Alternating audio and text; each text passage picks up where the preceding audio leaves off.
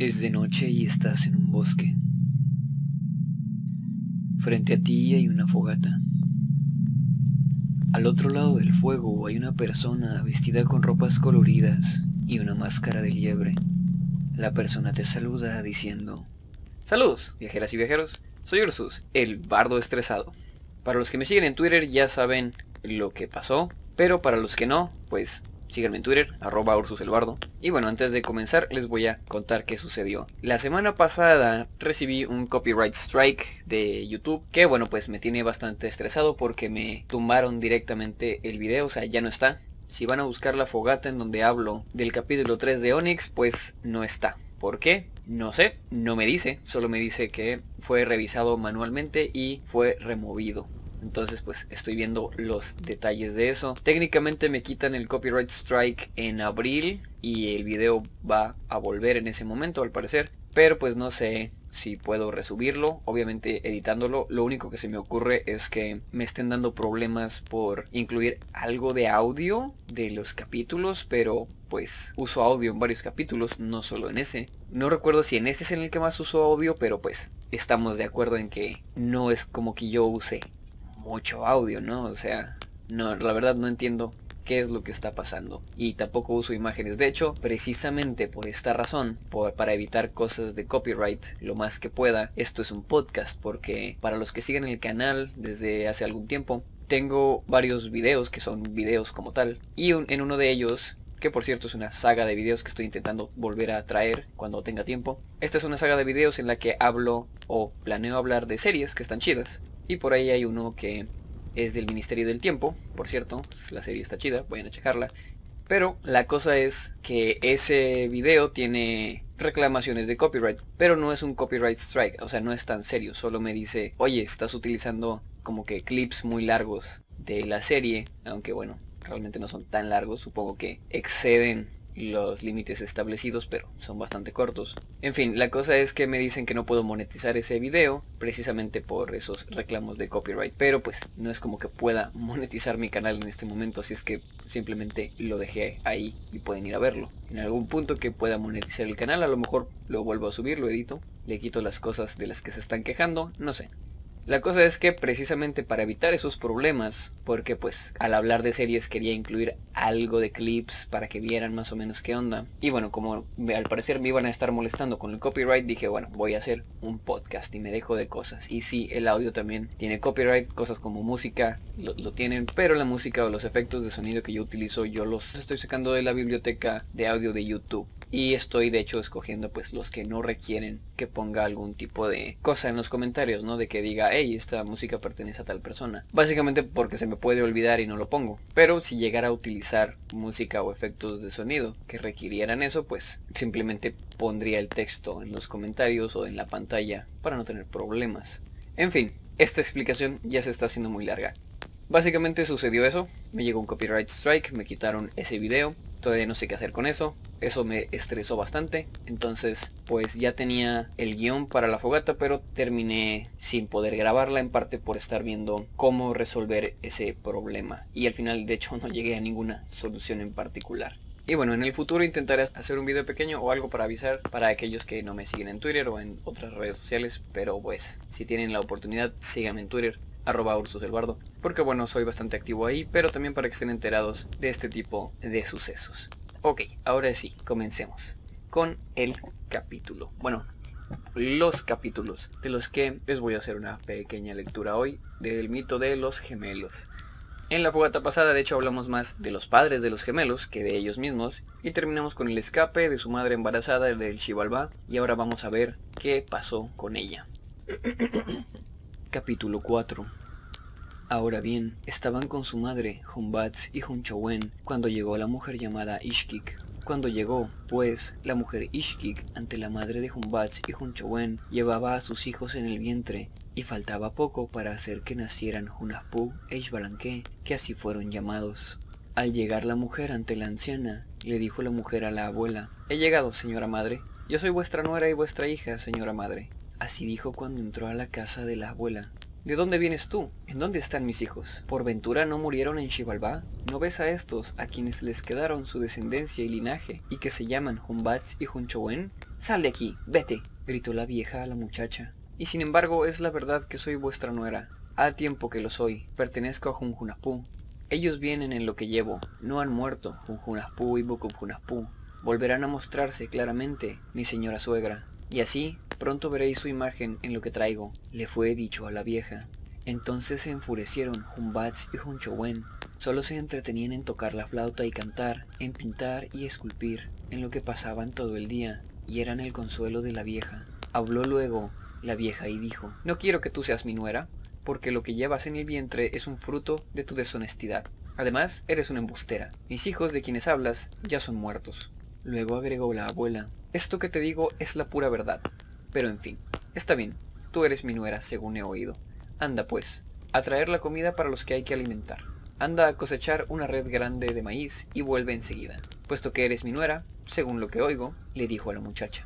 Muy bien, replicó la joven, y se fue enseguida para la milpa que poseían Humbats y Junchowen. El camino había sido abierto por ellos y la joven lo tomó y así llegó a la milpa, pero no encontró más que una mata de maíz, no había dos ni tres, y viendo que solo había una mata con su espiga, se llenó de angustia el corazón de la muchacha. ¡Ay, pecadora! ¡Desgraciada de mí! ¿A dónde iré a conseguir una red de maíz como se me ha ordenado? exclamó, y enseguida se puso a invocar al chajal de la comida para que llegara y se la llevase. Y aquí una de las primeras notas. Realmente no tengo mucho que decir al respecto, pues desconozco lo que un chajal es. Viene una nota al pie de página que dice que un chahal es un guardián de las cementeras, lo cual pues tampoco sé realmente qué significa. Si alguien sabe algo al respecto, por favor, déjenlo en los comentarios. Y recuerden, solo leo comentarios en ebooks y YouTube. Continúo. Ishto, Ishkanil, Ishkakaur, vosotras las que conocéis el maíz, y tú, Chahal, guardián de la comida de Humbachi Junchowen, dijo la muchacha, y a continuación cogió las barbas, los pelos rojos de la mazorca y los arrancó, sin cortar la mazorca. Luego los arregló en la red como mazorcas de maíz y la gran red se llenó completamente. Aquí otra nota, que viene de nuevo de pie de página del libro. Ishto, Ishkanil e Ishkakaur son diosas de la lluvia, los maíces y del cacao. Así es que pues, supongo que por eso las invoca, para que le ayude básicamente a reproducir el maíz. Continuó. Volviéndose enseguida la joven, los animales del campo iban cargando la red, y cuando llegaron, fueron a dejar la carga a un rincón de la casa, como si ella lo hubiera llevado. Llegó entonces la vieja, y luego que vio el maíz que había en la gran red, exclamó, ¿De dónde has traído este maíz? ¿Por ventura acabaste con nuestra milpa y te la has traído toda para acá? Iré a ver al instante, dijo la vieja, y se puso en camino para ir a ver la milpa. Pero la única mata de maíz estaba allí todavía y asimismo se veía el lugar donde había estado la red al pie de la mata. La vieja regresó entonces a toda prisa a su casa y dijo a la muchacha, Esta es prueba suficiente de que realmente eres mi nuera. Veré ahora tus obras, aquellos que llevas en el vientre y que también son sabios.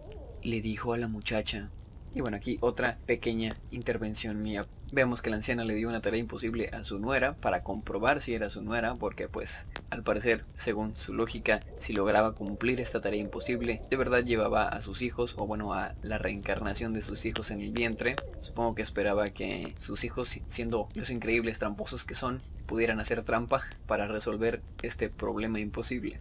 Y aquí termina el capítulo 4. Continuó. Capítulo 5 Contaremos ahora el nacimiento de Hunahpu Eshbalanque. Aquí pues diremos cómo fue su nacimiento. Cuando llegó el día de su nacimiento, dio a luz la joven que se llamaba Ishkik, pero la abuela no los vio cuando nacieron.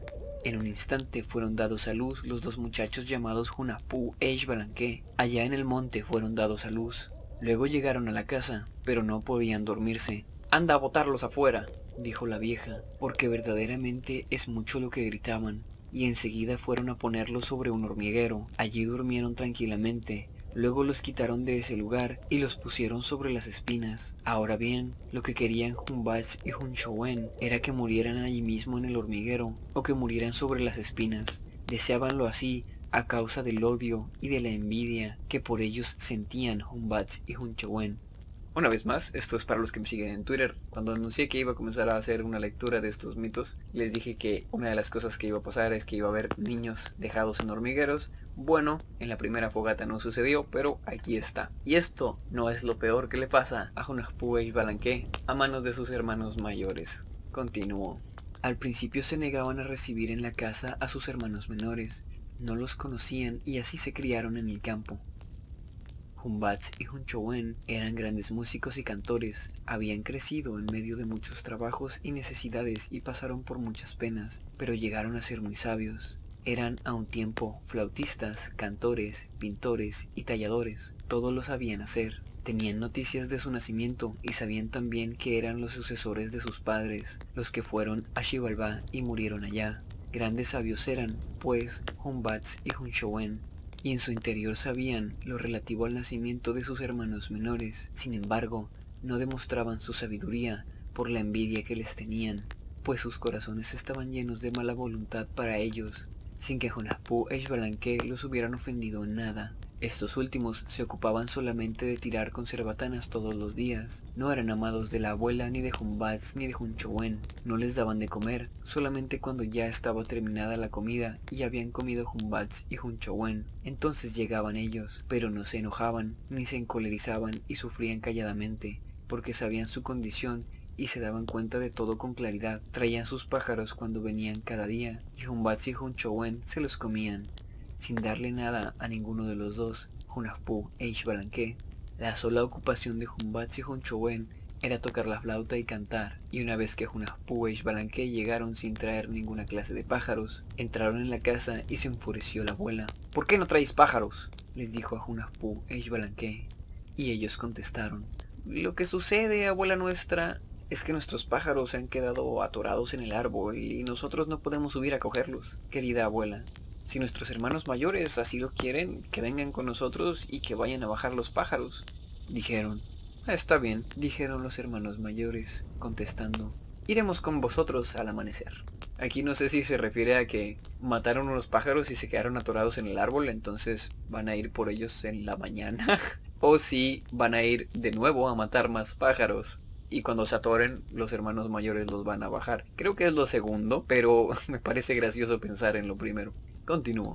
Consultaron entonces los dos entre sí la manera de vencer a Humbats y Hunchowen. Solamente cambiaremos su naturaleza, su apariencia. Cúmplase así nuestra palabra por los muchos sufrimientos que nos han causado. Ellos deseaban que muriésemos, que nos perdiéramos nosotros, sus hermanos menores. En su interior nos tenían como muchachos, por todo esto los venceremos y daremos un ejemplo. Así iban diciendo entre ellos mientras se dirigían al pie del árbol llamado Canté.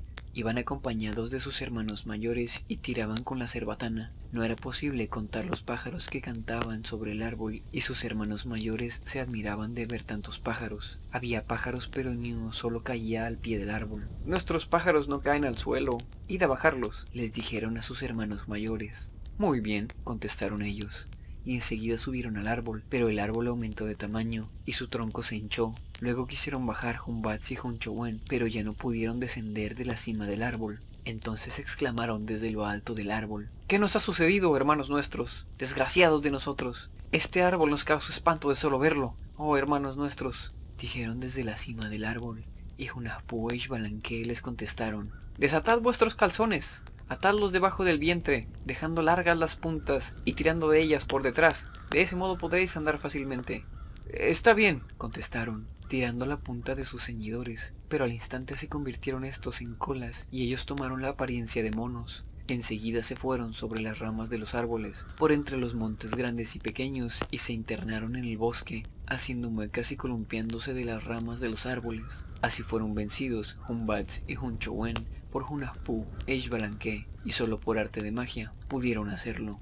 Volviéronse estos a casa y al llegar hablaron con su abuela y con su madre, diciéndoles, ¿qué será, abuela nuestra, lo que les ha sucedido a nuestros hermanos mayores, que de repente se volvieron sus caras como caras de animales? Dijeron, si vosotros les habéis hecho algún daño a vuestros hermanos, me habéis hecho desgraciada y me habéis llenado de tristeza. No hagáis semejante cosa a vuestros hermanos, oh hijos míos, dijo la vieja a Hunahpu e y ellos le dijeron a su abuela, No os aflijáis, abuela nuestra, volveréis a ver la cara de nuestros hermanos, ellos volverán, pero será una prueba difícil para vosotros, abuela, y tened cuidado de no reíros. Y ahora, a probar suerte, dijeron. Enseguida se pusieron a tocar la flauta, tocando la canción de Hunahpu Koi.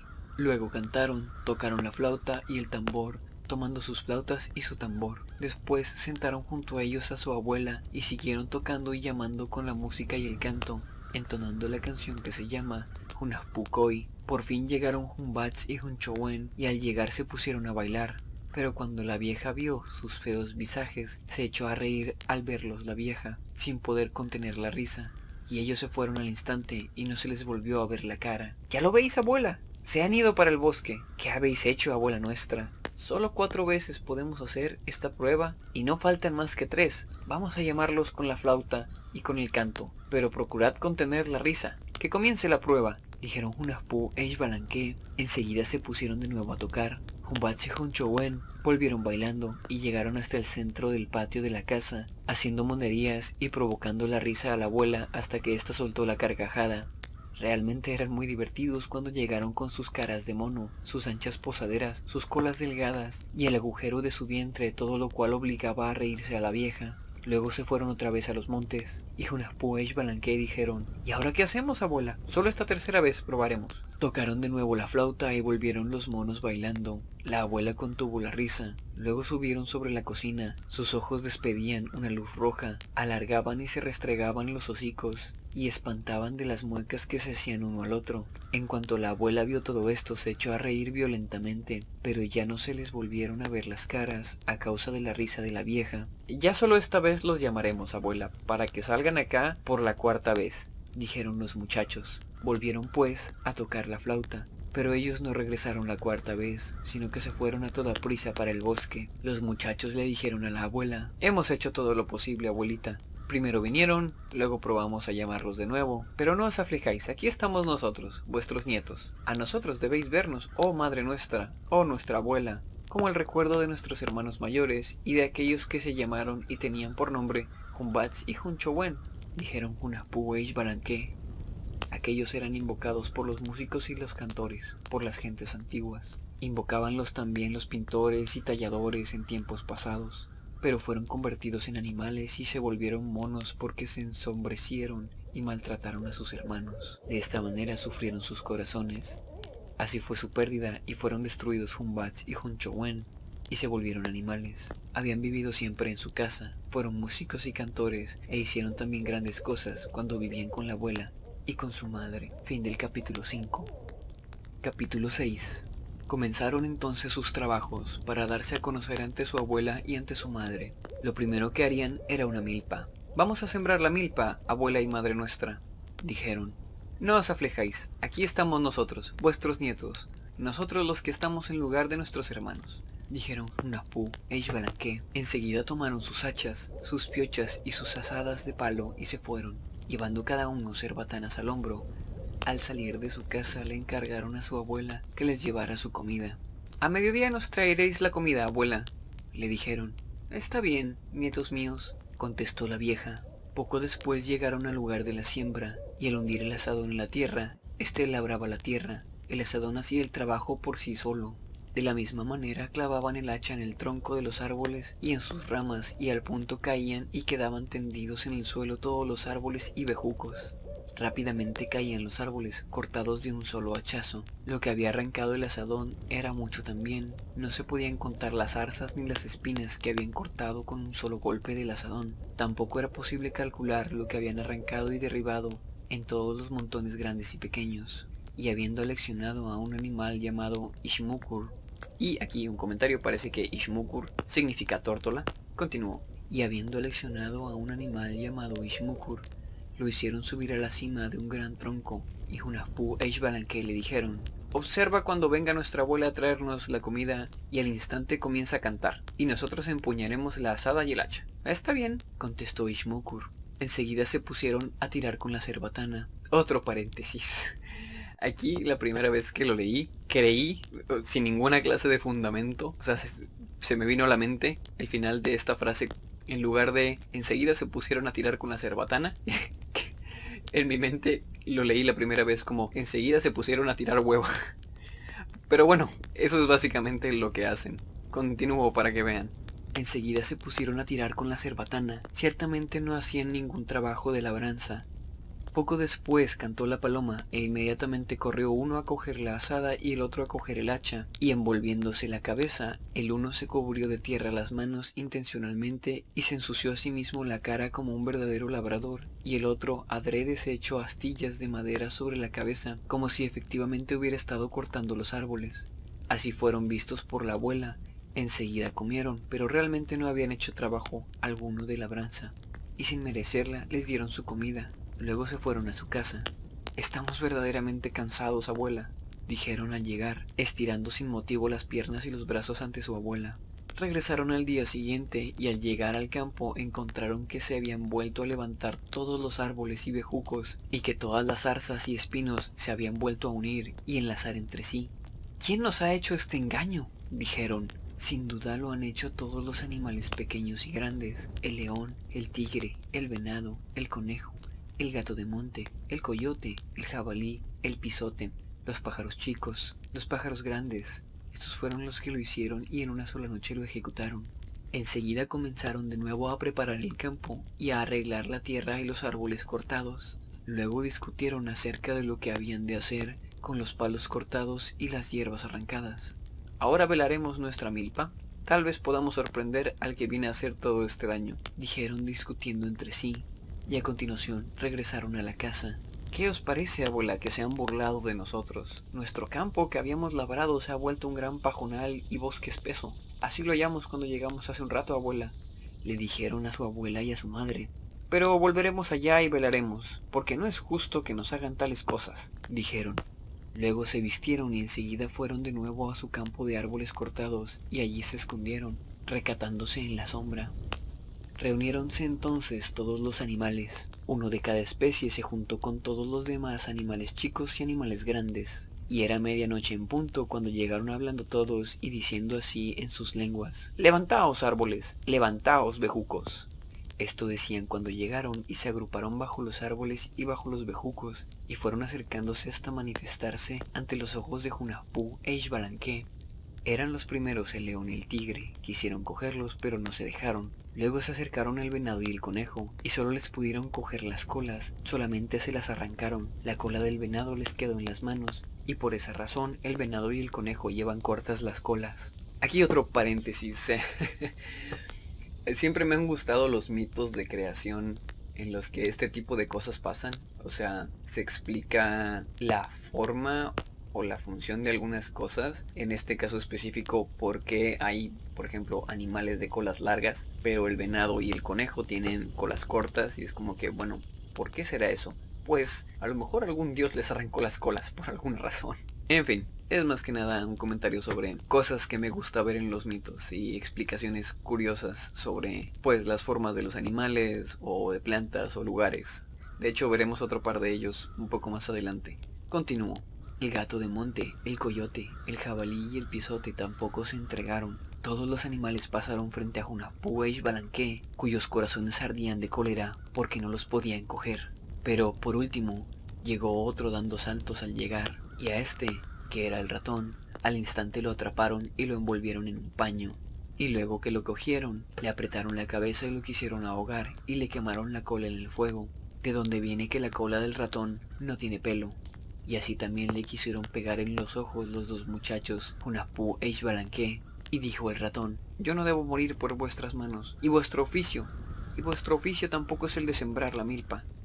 ¿Qué cosa nos cuentas tú ahora? le dijeron los muchachos al ratón. Soltadme un poco, que en mi pecho tengo algo que deciros, y os lo diré enseguida. Pero antes, dadme algo de comer, dijo el ratón. Después te daremos tu comida, pero habla primero, le contestaron. Está bien, Sabréis, pues, que los bienes de vuestros padres, Junjunafpú y Bokub así llamados, aquellos que murieron en Xibalbá, o sea, los instrumentos con que jugaban, han quedado y están ahí colgados en el techo de la casa, el anillo, los guantes y la pelota. Sin embargo, vuestra abuela no os los quiere enseñar porque a causa de ello murieron vuestros padres. Lo sabes con certeza, le dijeron los muchachos al ratón, y sus corazones se alegraron grandemente cuando oyeron la noticia de la pelota de goma y como ya había hablado el ratón, le enseñaron su comida al ratón. Esta será la comida, el maíz, las pepitas de chile, el frijol, el pataste, el cacao, todo esto te pertenece. Y si hay algo que esté guardado o olvidado, tuyo será también. Cómelo, le fue dicho al ratón por Junapú e. Magnífico muchachos, dijo aquel. Pero, ¿qué le diré a vuestra abuela si me ve? No tengas pena, porque nosotros estamos aquí y sabremos lo que hay que decirle a nuestra abuela. Vamos, lleguemos pronto a esta esquina de la casa. Llega pronto a donde están esas cosas colgadas. Nosotros estaremos mirando al desván de la casa y atendiendo únicamente a nuestra comida. Le dijeron al ratón, y habiéndolo dispuesto así durante la noche, después de consultarlo entre sí, unas y Balanque llegaron a mediodía. Cuando llegaron llevaban consigo al ratón, pero no lo enseñaban. Uno de ellos entró directamente a la casa, y el otro se acercó a la esquina y de allí hizo subir al instante al ratón. Enseguida pidieron su comida a la abuela. Preparad nuestra comida, queremos chimol. Paréntesis, eh, parece que el chimol es salsa de chile o ají. Continuó. Preparad nuestra comida, queremos chimol, abuela nuestra, dijeron.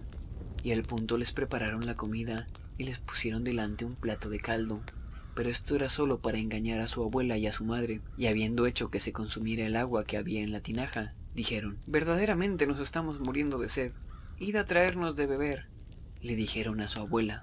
Bueno, contestó ella y se fue. Pusiéronse entonces a comer, pero la verdad es que no tenían hambre, solo era un engaño lo que hacían. Vieron entonces en su plato de chile cómo el ratón se dirigía rápidamente hacia la pelota que estaba colgada del techo de la casa. Al ver esto en su chimol, despacharon a cierto Shan, el animal llamado Shan, que es como un mosquito, el cual fue al río y perforó la pared del cántaro de la abuela, y aunque ella trató de contener el agua que se salía, no pudo cerrar la picadura hecha en el cántaro. ¿Qué le pasa a nuestra abuela? Tenemos la boca seca por falta de agua. Nos estamos muriendo de sed.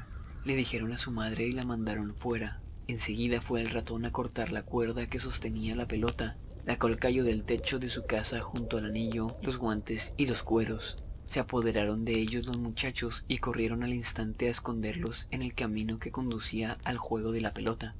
Después de esto se encaminaron al río, reuniéndose con su abuela y su madre, que estaban atareadas tratando de tapar el agujero del cántaro, y llegando cada uno con su cerbatana, dijeron cuando llegaron al río, ¿Qué estáis haciendo?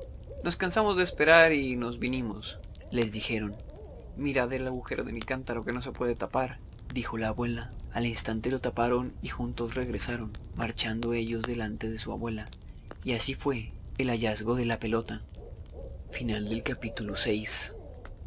Y bueno, creo que por hoy aquí lo dejamos. Sé que siempre parece terminar en un cliffhanger, pero pues prácticamente así terminan todos los capítulos. Ya vimos un poco de la vida de los padres de Hunahpu y Balanque, vimos cómo fueron concebidos y cómo nacieron, también cómo fueron tratados por sus hermanos y por fin cómo encontraron la pelota. Que como hemos visto, la pelota no es la única cosa característica de los gemelos, también son muy hábiles con sus cerbatanas, que como veremos más adelante serán bastante útiles. En fin, espero que les estén gustando estas lecturas de los mitos. Y hasta aquí la fogata de esta noche. Recuerden que mis redes sociales están en la descripción. En Twitter soy muy activo. En, Instagram pueden ver mi proyecto artístico de turno y fotos de mis michos. Y bueno, nos vemos la próxima fogata, viajeras y viajeros. El fuego se apaga. Al abrir los ojos te das cuenta de que has vuelto a tu vida normal.